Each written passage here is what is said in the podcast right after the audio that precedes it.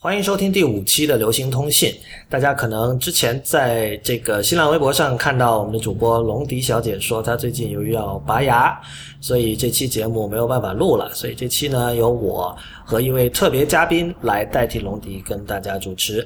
那么，欢迎这位特别嘉宾丁毅小姐。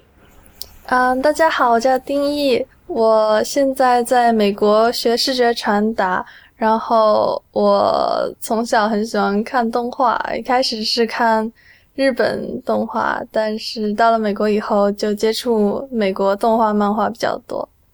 这你其实是真的是我认，当然我认识的这方面的就是二次元的人不能说很多哈，但是你是我认识的人里对漫画和动画，呃，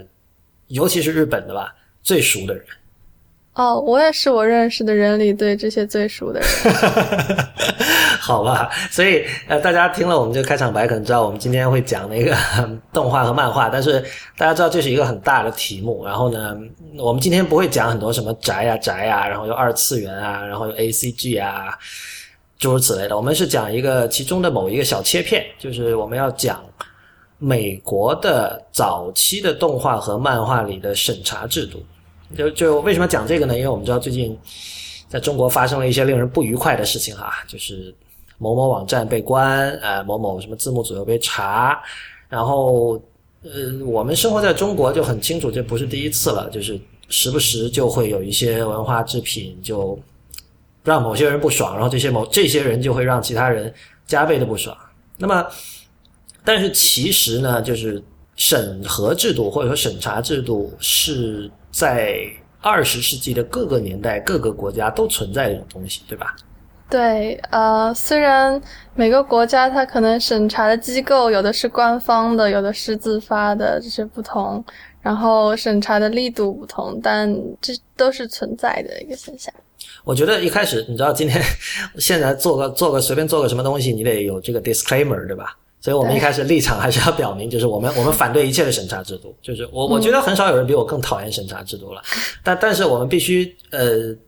如果我们把审查制度当成敌人的话，我们得了解敌人嘛。就是其实我觉得，我觉得审查制度一个最根本的一个原因是人类都害怕陌生的东西。嗯。然后呢，我们看到陌生的东西的时候呢，我们会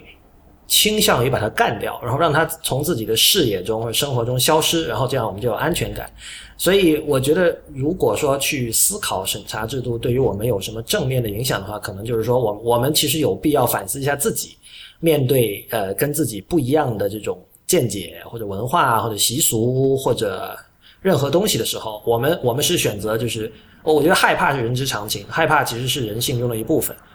对吧？呃，但是在害怕之后，你做出什么样的选择？我觉得，当我们在埋怨审查制度的时候，我觉得我们从呃。作为一个个体来说，我们需要考虑一下我们自己在做什么样的选择。好，那我们今天就，我觉得可能我们要先呃讲一下这个美国早期的动画和漫画一些历史，因为呃，我觉得现在的听众哈，就是基本上我们对像比如 Pixar 或者 DreamWorks 这些这种美美国的动画漫画，还有比如说不断的在。被改拍成真人电影的那些，呃，就是我们叫超级英雄，像蝙蝠侠、蜘蛛侠那些，会相对的熟悉，至少是知道，对吧？呃，但是其实早期的，比如说一九一零年代、二零年代，一直到五零年代这段时期的动漫，美国的动漫可能大家并不是很熟。呃，丁毅，我想先问一下你，你最早看过的美国的动画或者漫画是什么？最早我是嗯，大概五六岁看那个《猫和老鼠》。呃，我阿姨，然后她出国以后就把一套全套的《猫和老鼠》DVD 留给我，然后那个时候就看，然后还有华纳兄弟的，像一些兔八哥这一些动画也都在里面。哦，那其实差不多，就是我《猫和老鼠》，我也应该也是小学看的，然后更早的时候，更早的时候好像看过《米老鼠》，这些都是经典嘛，所以它就一直会发行，一直会制作。OK，所以所以最早，我据我所知，这个好像还不是最早的，就是美国最早的动画是什么时候？是是什么样子的？最早的动画是一个叫 Winsor McKay，他画了一个恐龙动画叫 Gertie the Dinosaur，那个动画是没有声音，然后呃黑白的，他就是画了一个恐龙在那边进行很简单的像吃东西啊、走路啊这样的动作，但当时就引起了轰动了。对我们看到，其实电影是一般认为是一八九五年发明的嘛，然后呃，这个这个 McKay 这部片子这部动画是什么时候？一九一零年代哈。对对。所以，所以其实中间没有隔多少年，就是说，等于说动真人电影发明之后，大概六七年，就有了第一部最早的这个动画作品。对，早期的这些动画作品，他们很多都是有真人在里面，它算是一个真人电影，加上有一些画的小短的卡通的集合这样的一个东西。嗯。然后你会看到很多真人。在里面，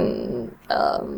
做像有一个是黑人，然后他碰到一些纸，然后纸上的那些卡通人物突然就变立体了，然后就和真人互动这样的动画。啊，等你这个说的就是再往后的了，就不是一零年代的了，对吧？呃，一零年代、二十年代这样。OK。嗯。然后一直到一九三七年有白雪公主那样算是比较一个正式的动画长片，有声音有彩色，然后呃卖的很好这样。所以在三零年代之前发生过什么？我们因为我们刚才刚刚一开始讲是就是最早属于属于这种我们甚至可以说是 proto animation，嗯，就就是在动画这个概念被人真正认识之前出现的一些动画作品。那么，难道是一下就跳到了就三年《白雪公主》已经是相当有名的作品了，是吧？就那个时候可以算是，就今天回头看，那时候算经典了，是吧？对。所以，所以就是从一零年代到三零年代中间有没有什么演变、变迁之类的？就那一段时间，呃，动画的角色还有那个画画的方式，他们就比较重视真实度嘛。然后，呃，有一个叫 Out of the Inkwell，那个是呃那个漫画动画家，他弟弟是一个舞蹈家，然后他拍了他弟弟在跳舞还有做一些动作时候的样子，然后用 rotoscope 一个转描的技术把真人的样子，然后描绘成一个卡通小丑的样子，但就非常的流畅。然后，呃，白雪公主其实也用了相同的技术，它是真人 rotoscope，然后是根据有一些戏剧表演，他们演出了这个动画，然后再重新画成动画，然后加上一些水彩的背景，然后最后就合成了这样一部长片。嗯，你现在说的这些都是发生在一零到三零年代的事情。对，嗯。在二十年代的时候，有一个动画叫《Felix the Cat》，它是一个猫的动画角色，然后那个角色就非常受欢迎，然后它成了第一个因为受欢迎程度高到足以做一部电影出来的这样一个呃电影，然后嗯，这个动画电影当时就变成一个国际性质的东就。发行到很多国家，然后，然后之后又有迪士尼的米老鼠，呃，Steamboat Willie 里面米老鼠，呃，虽然还是黑白的，但是他们的动作都很夸张又很流畅。还有一点就是，可能跟动画没有很直接的关系，就是二十年代的时候，空调被发明了。然后空调把人和自然分离开来，然后等等什么意思？什么叫把人和自然分离？就是你可以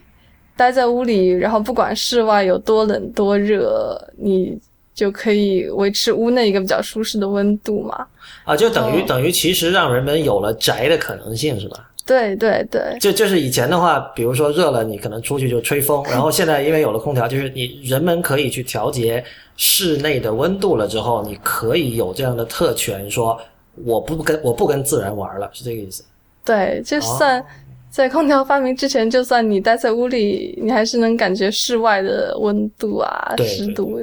是，然后。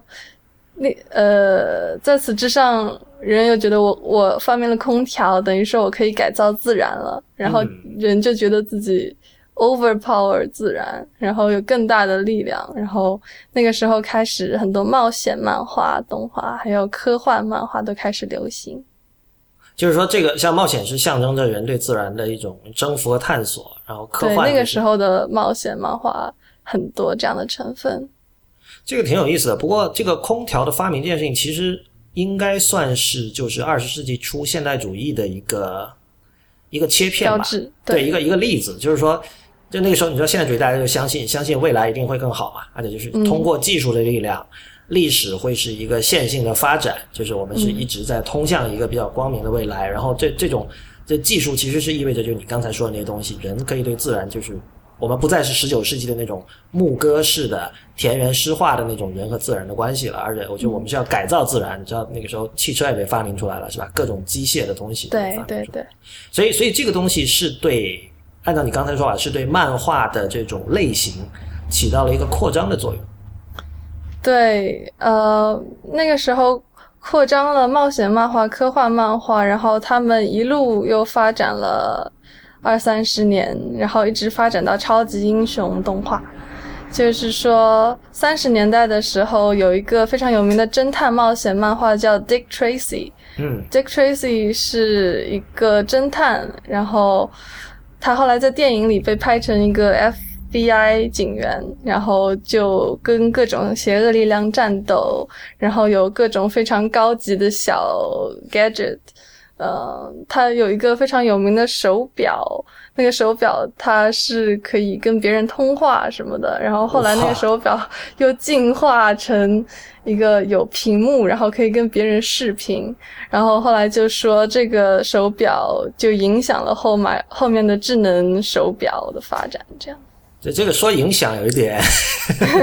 毕竟是三十年代的事情啊。但是就是就是就是就是这个这个是那个 Bruce Sterling 那帮人就称之为 design fiction 的东西，就是就其实这种东西在这种文艺作品里的出现，按照他们的说法，就暂时悬置了人们对于这种呃社会变化的可能性的怀疑。嗯。就是就是以前你比如说你你如果你在三十年代你去走到街上你去跟别人说啊以后我们会有这个手表可以做视频通话，大家肯定觉得你傻的嘛。但是但是由于它是出现在这种影视作品里，包括那个像后来像 Star Trek 什么里面也有，就是像我们今天用的 FaceTime 这样的东西，在 Star Trek 里可能早就看到。这个真的很有意思，就是三十年代已经在漫画里有这种智能手表的雏形了哈。呃，跟听众说一下，我们今天提到的很多这种动画和漫画，我们到时候会在这个本期节目的网站上给出链接，其中有很多作品是可以在 YouTube 上看到的，呃，大家可以去看。尤其是这个关于这个 Dick Tracy，你可以在这个他的那个维基百科页面上看到他的那款手表，非常有趣。所以，所以对这个侦探漫画，然后那个时代还还有什么比较值得说的事情？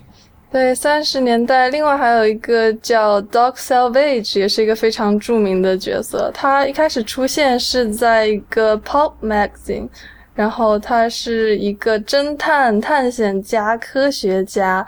然后非常的善良，就总之是一个完美的男人形象那。然后他就各种跟邪恶力量战斗，拯救美女，然后这个是。种 pop 趣味嘛，那个时候就象征 pop 和漫画开始融合的一个阶段，然后之后就有非常多的 pop comics，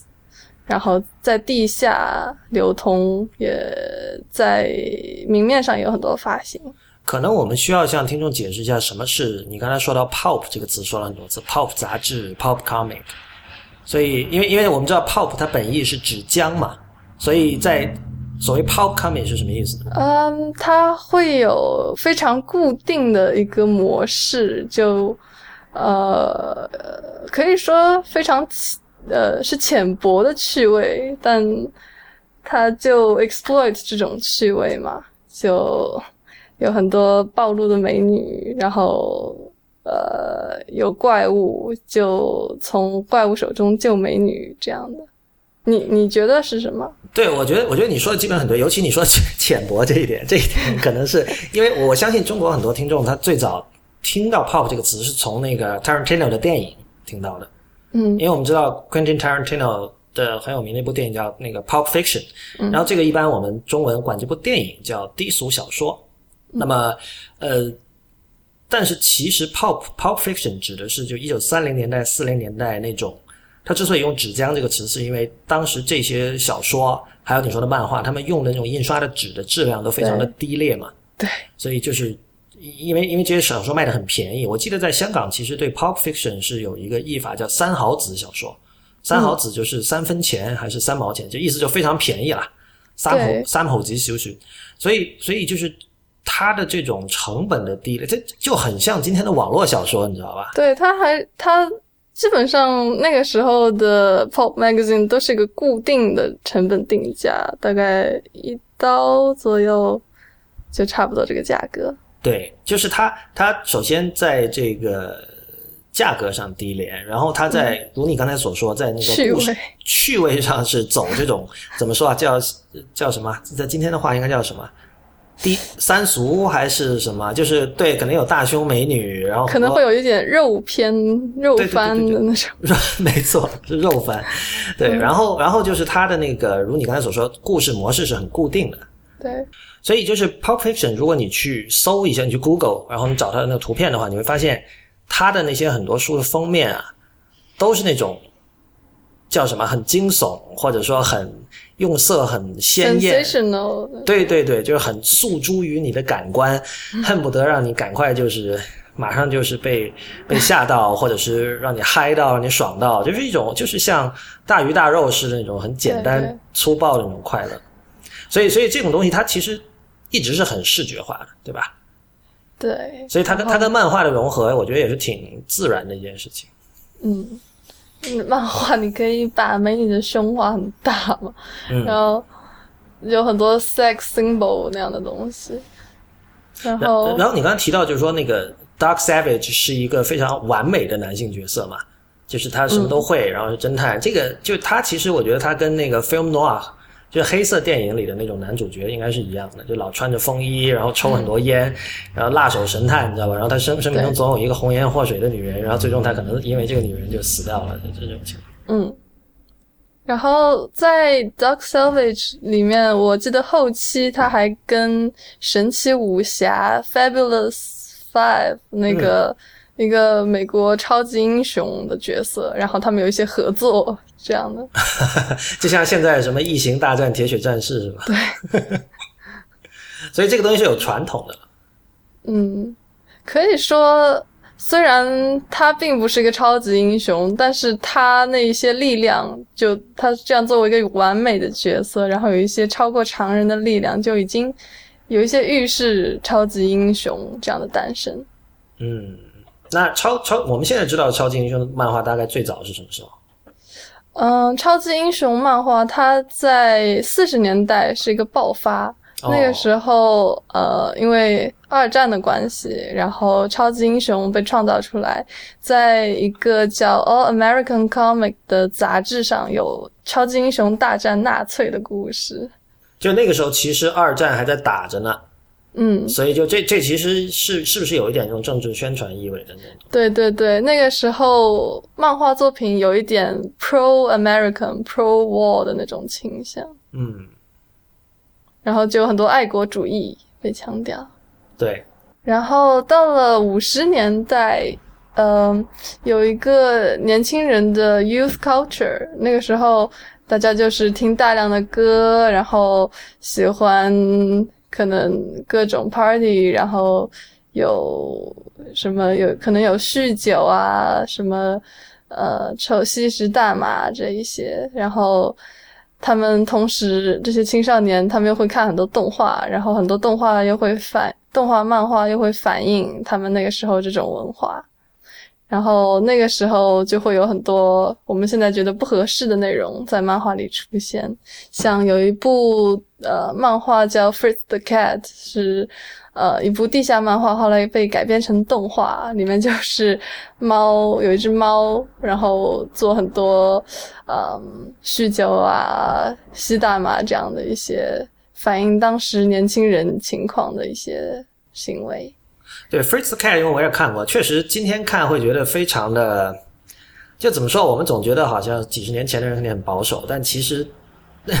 今天看相当重口味那个东西，就是它它它不是那种直接的，好像说暴力或者非常呃 realistic 的那种血腥啊或者色情啊那些东西，并不是说很让你觉得很真，但是它那种 暗涌在它背后的那种 idea，你会觉得在今天可能可能反而会让比如说公权力或者你知道某些人更加的不爽。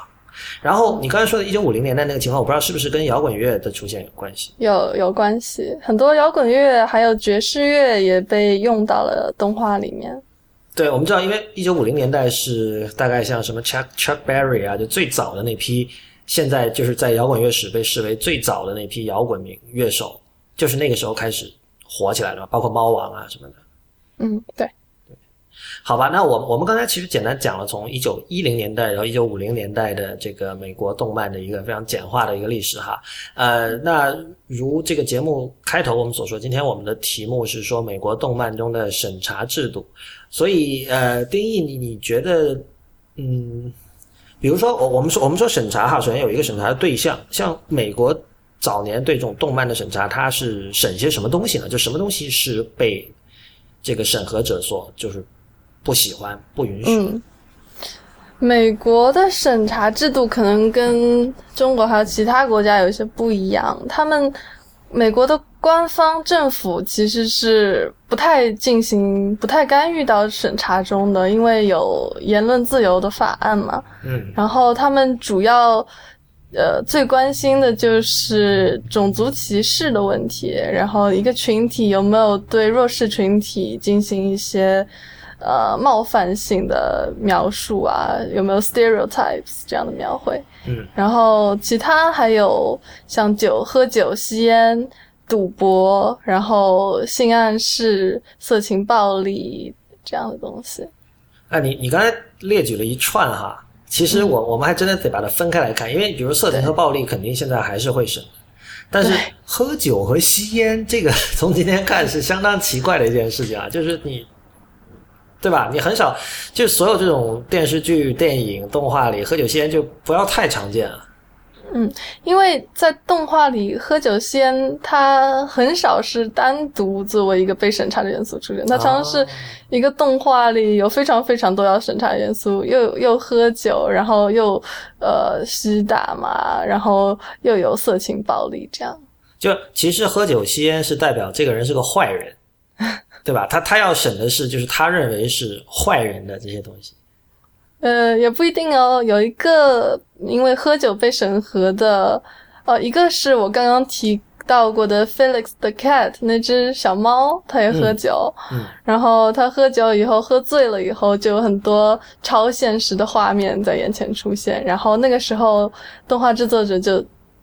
他们用技巧非常高超，然后就觉得超现实的东西描绘起来非常有趣嘛，因为这种充满想象力的场景就非常适合动画来表现。对，然后还有一个小飞象，他也是喝了一不小心喝了酒，喝醉了，然后他眼前也出现很多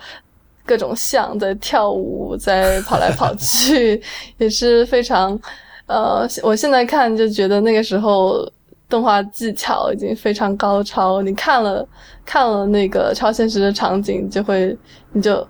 会待在那里觉得哇。然后现在的话，这个当然是没有了。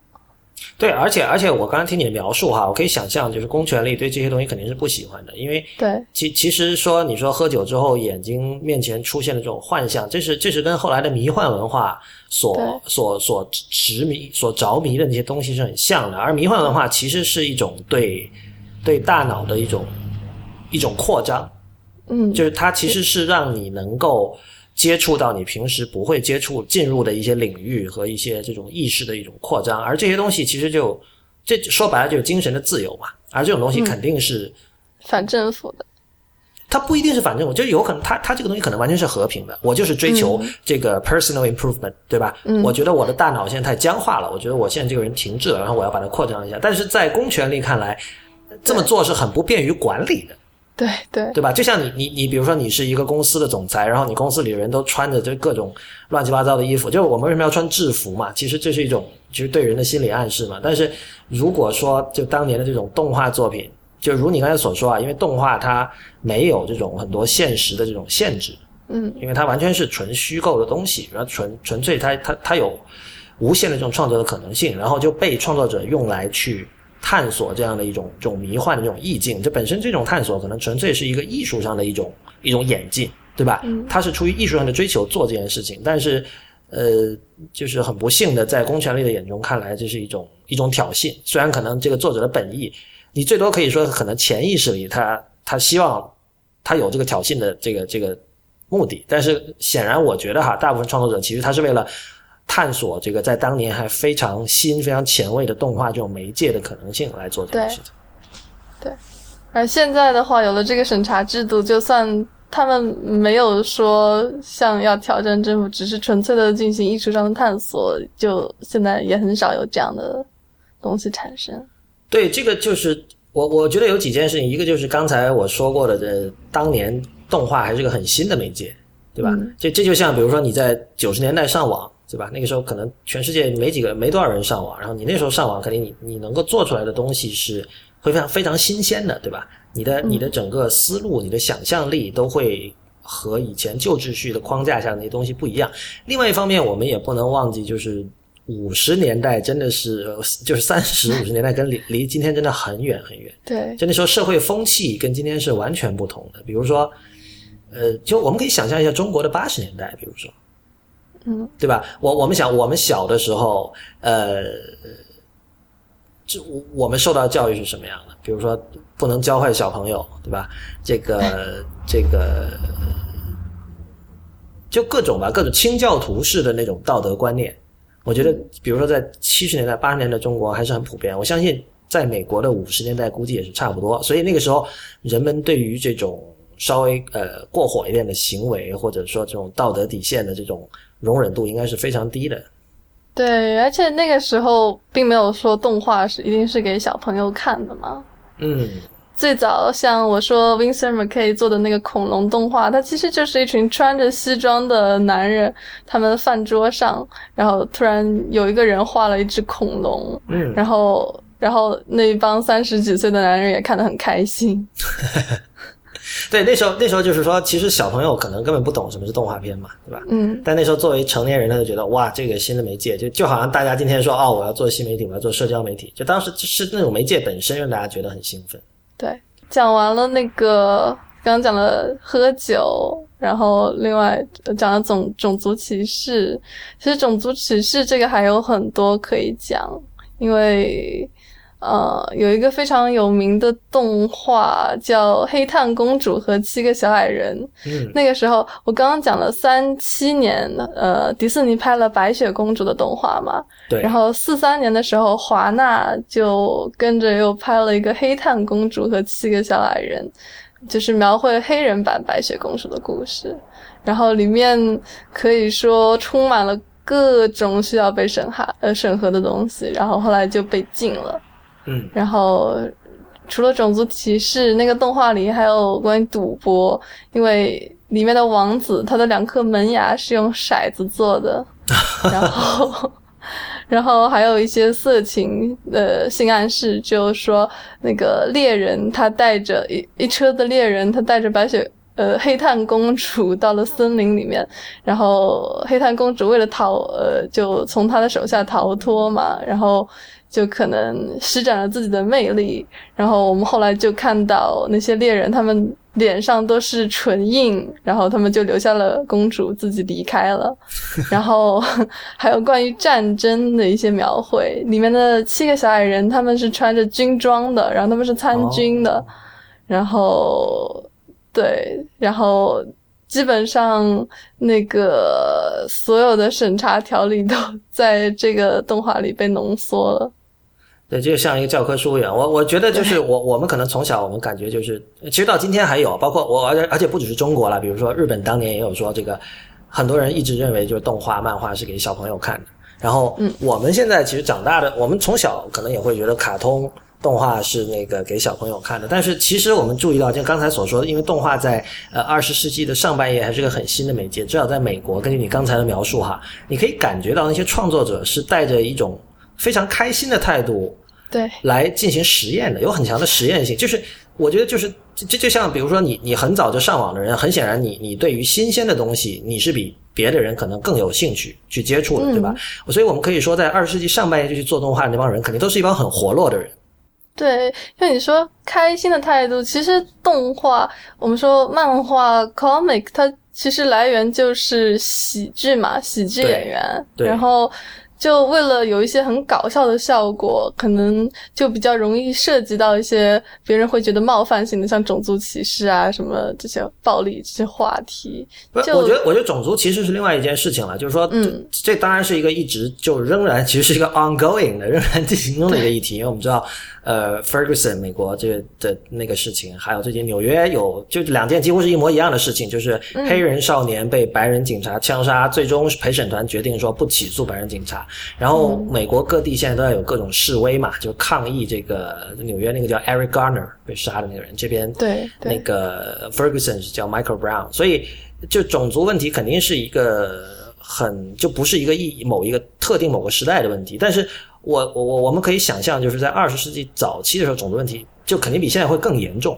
严重的意思是说，有大量的人没有把那个当成一件事情来对待，就他不觉得那是有问题的。其实，种族歧视跟动画、漫画有非常直接的关系，因为其实最早我们可以说。动画的前身，它是之前街上有一种叫 minstrel show，就是那种巡回演出，会有一些小丑、游吟歌手。呃，对，有小丑，然后他们穿着各种戏服，然后进行一些戏呃喜剧戏剧的表演，然后就会有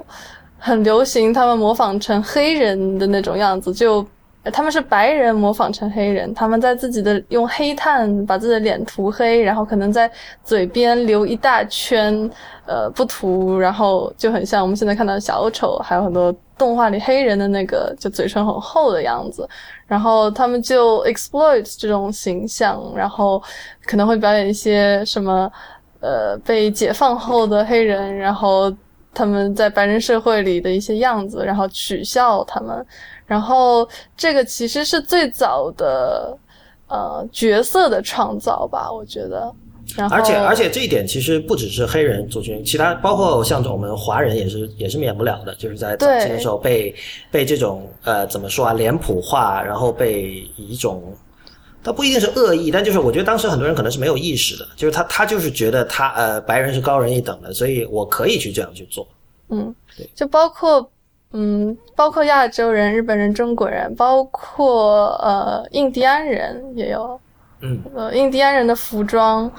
就像有一个非常早的美国饮料 Kool-Aid 的广告，里面就有印第安人。那个时候肯定对种族歧视的。对 stereotype 这些概念没有像现在这么敏感嘛，然后他们觉得那些只是好笑而已，但是现在看来我们会觉得很震惊嘛。对我刚刚提到说，我我说我说这些人他们是属于那种就是对新媒介很敏感的人，就是在二十世纪上半叶就做动画这批人，这样的人往往他会性格里有一种调皮的因素，会对吧？你看我我我们像比比如说那个。电脑界我们可能比较熟的，像像苹果的那个创始人最早那个 Steve Wozniak，大家说到他就说他是喜欢 plank 啊，Plank 不是 plank，plank 平板支撑，对，就是他喜欢恶作剧嘛，就是这个对于他们来说是一种智力上的游戏也好，或者什么也好，就是他其实这样的人一定是对于清教徒价值观是很很不屑的，很看不上的，所以有时候。甚至这是我的猜测啊，就是说，嗯会不会他是为了特别搞一些恶作剧，然后在里面放一些我们今天视为重口味的东西，比如说呃性暗示啊这种，就是当不不不被当年的道德风气和准则所认可的一些东西。嗯，可能是他们故意。不过我觉得其实当时的风气，大多数人还是观众，他们其实更想看到这些东西。我觉得对我来说，我有一个。米老鼠和唐老鸭的理论，就是米老鼠，我们知道它是一个很善良、又聪明又善良，然后喜欢帮助别人，就可能有一点像你说的清教徒的那样的一个角色。然后唐老鸭他是 anti 米老鼠的，他是很喜欢恶作剧又非常刻薄。对，但实际上那个时候，唐老鸭的动画、漫画还有周边都比米老鼠要更受欢迎，就 可能可能我们就能更 identify with 那个坏人吧。对，就是就怎么说，就是没有下限的东西，就是会引来关注嘛。对，其实都是为了好笑嘛。对，所以所以就是说我我们可以看到，就是每个历史阶段敏感的东西不一样哈。然后，比如说你刚才提到有很多这个跟性暗示相关的东西，呃，据我所知，在当年就是性暗示不只是这种怎么说啊，就是对异性恋的性暗示，其实有很多呃，在现在哪怕在今天都被归为这种属于变态。对，我不想用这个词了，那就是非就异性恋以外的一些。呃，跟性相关的暗示，在早年三十到五十年代的时候，好像还是也是挺多的。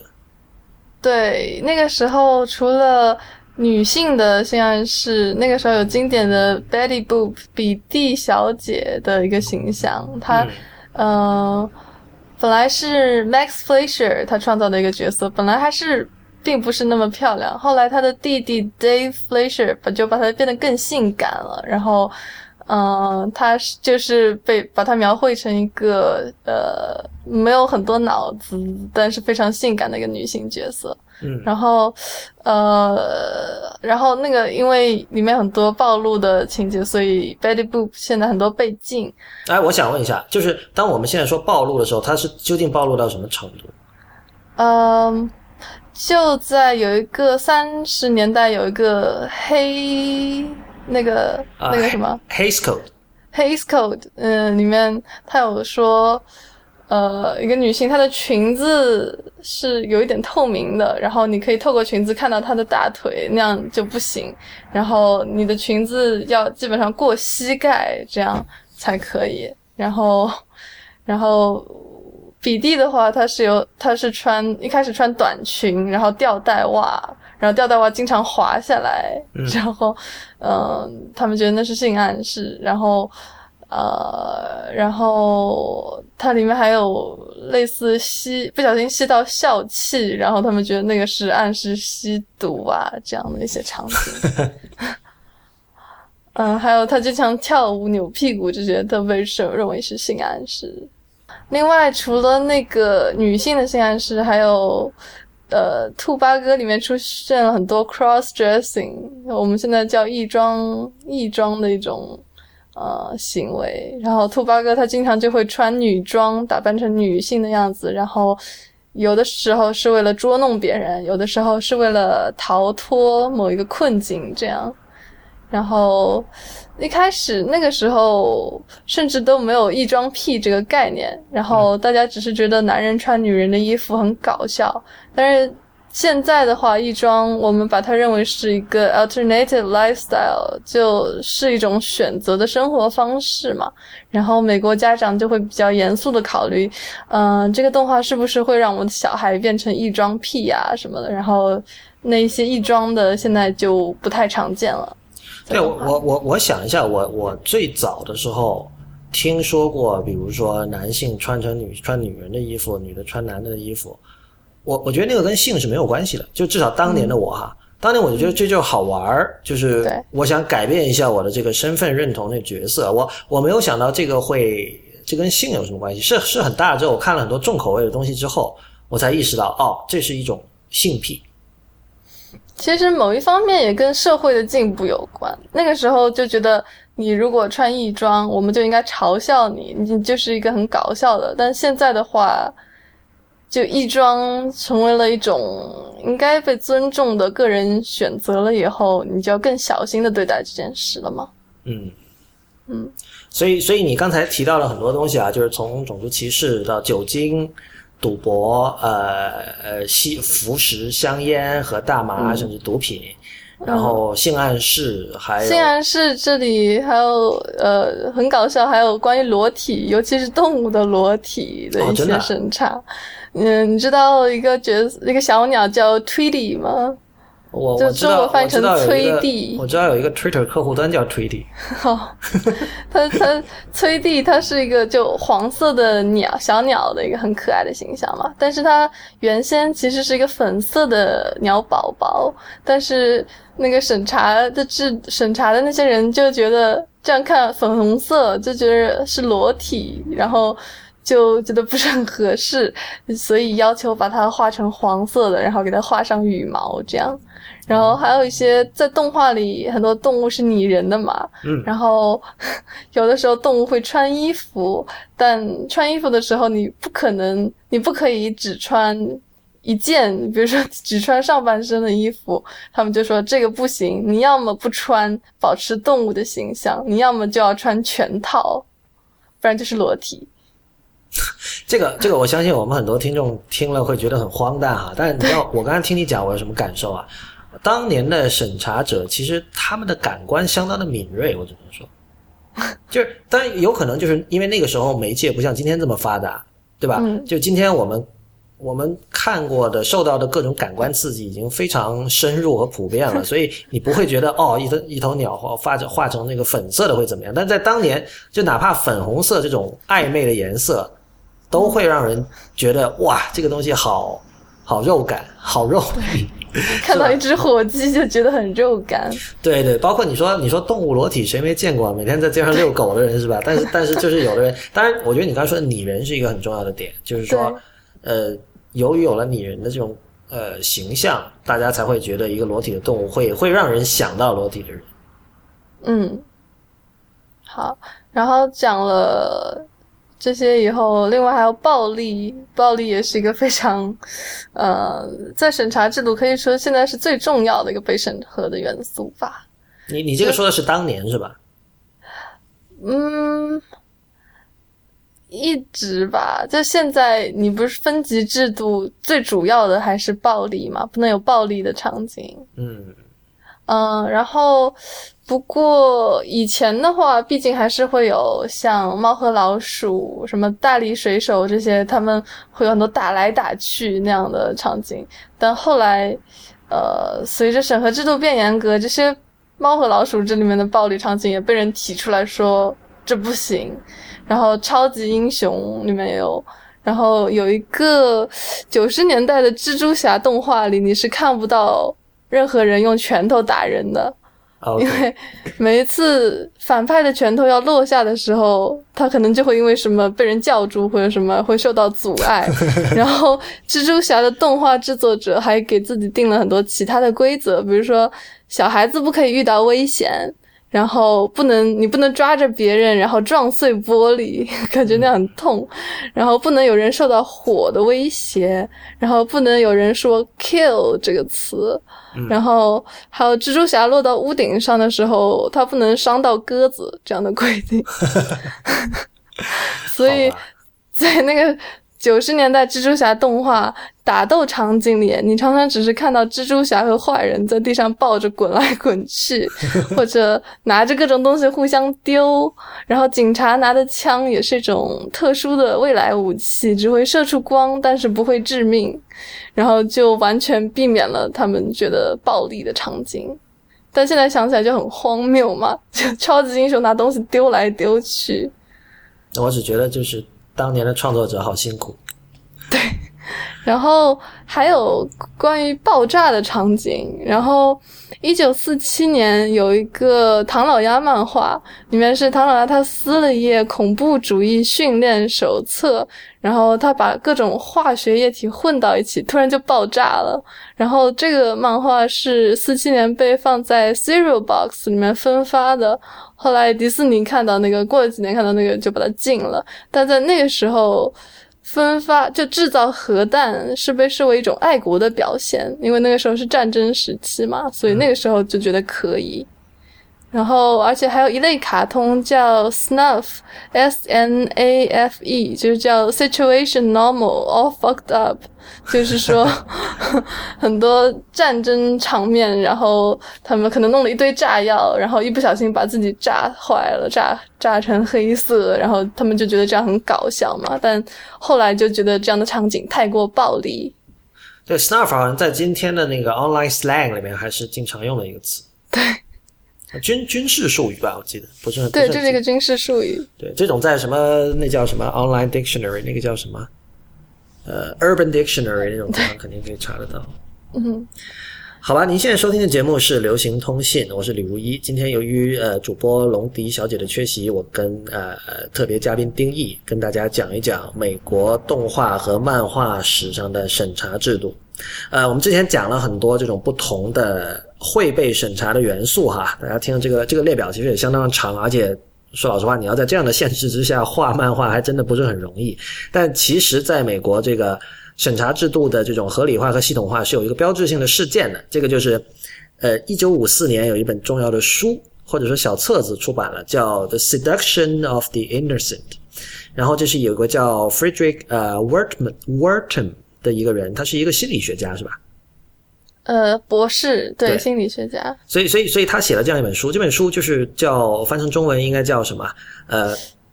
对天真无邪者的诱惑，大概是这样的一个意思。就是我我教坏小朋友。教坏小朋友的，我当时听到的时候，我觉得有点像是这个，你知道前前几年在这个中国的互联网上流传的一个封面叫《怎样鉴别黄色歌曲》嘛，那个好像是中国六十年代、七十年代真的是有这么一本书的，就就有点像那样的书的那种那种特点。嗯，这本书就在动画史上、动漫史上是一个臭名昭著的事件嘛。从这本书以后，呃，美国漫画行业就开始自我审查，然后成立了一个机构叫做 CCA Comics Code Authority，然后翻译成漫画漫画法典管理局。它是漫画杂志出版者协会里的一个子机构，然后这个机构它就是来执行和维护一九五四年漫画书法典，然后来管理审核漫画的出版发行。然后这个过程就是它的成员出版商将出版物提交给 CCA 审查，然后通过以后，CCA 就会在漫画的封面上盖一个章，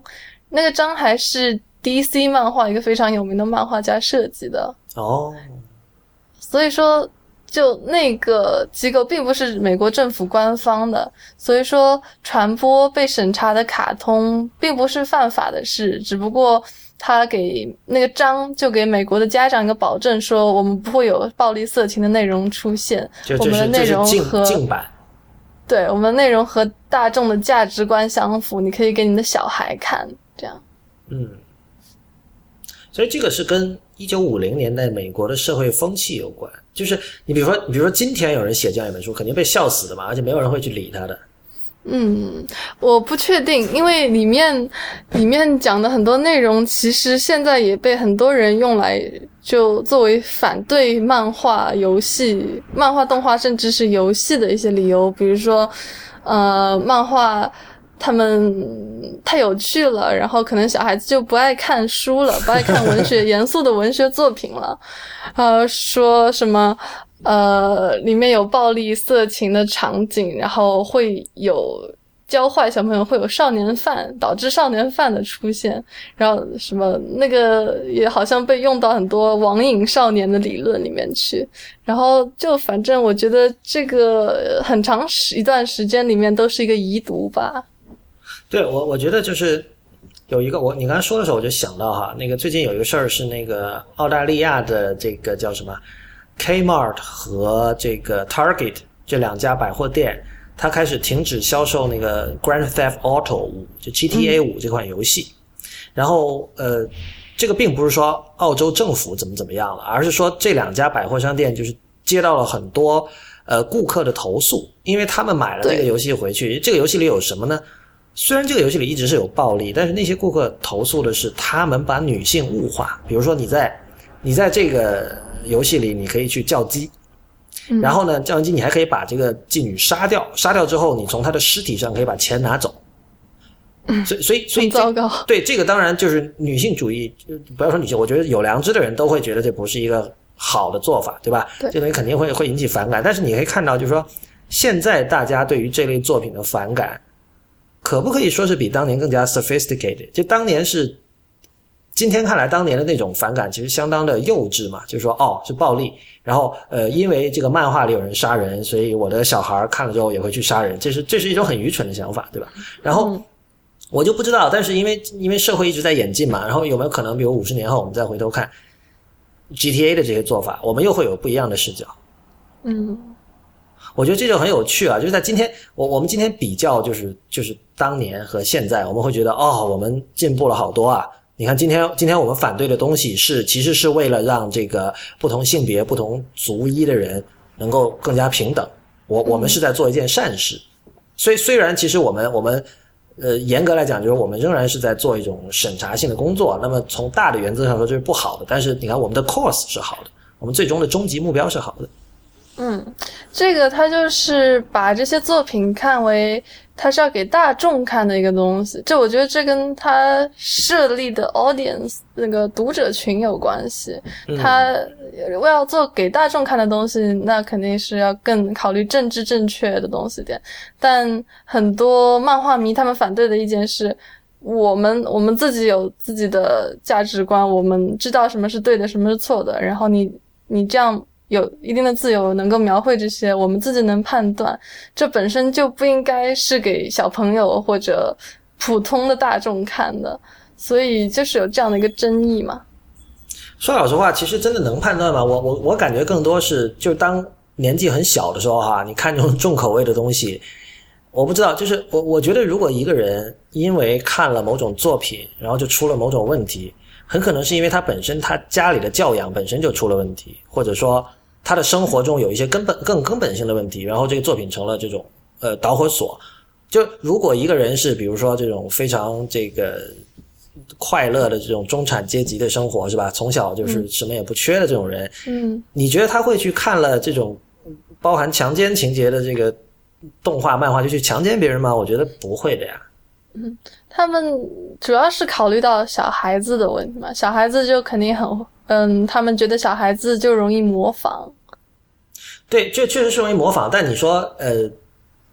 肯定就他，我觉得他模仿第一对象仍然是父母嘛，对吧？嗯，对。就是其实很多时候，这个文艺作品是成了这个，我觉得成了家长自己管教不严的一种替罪羔羊了。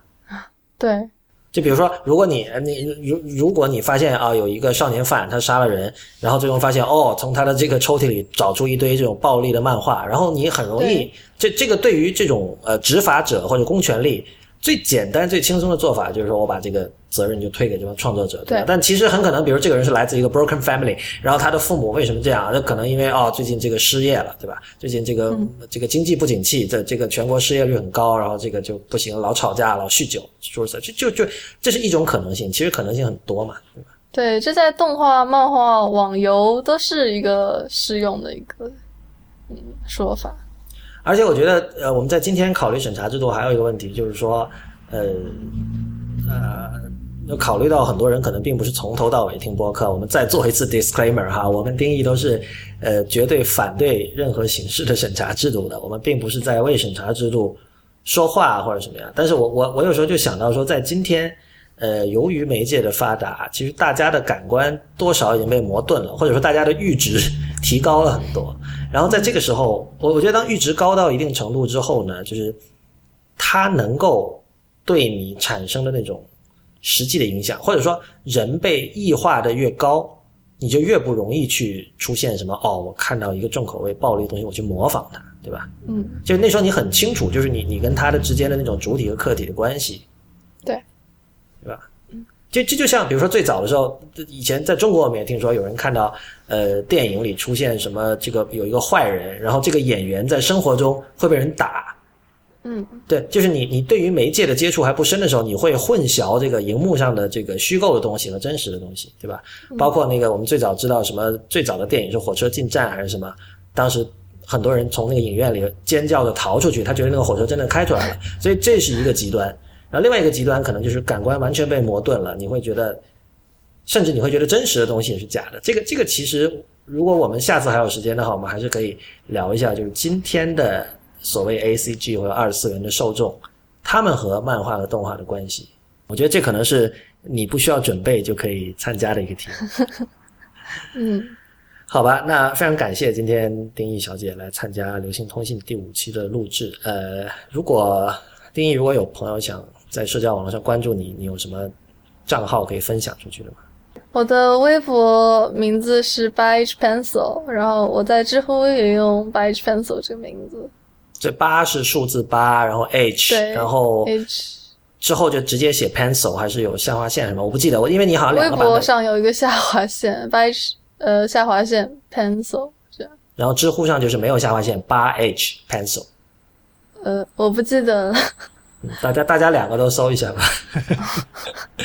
好吧？呃，再次感谢，然后也欢迎大家在我们的社交网络关注流行通信。我们在呃新浪微博是叫流行通信 Pop Dispatch，P O P D I S P A T C H。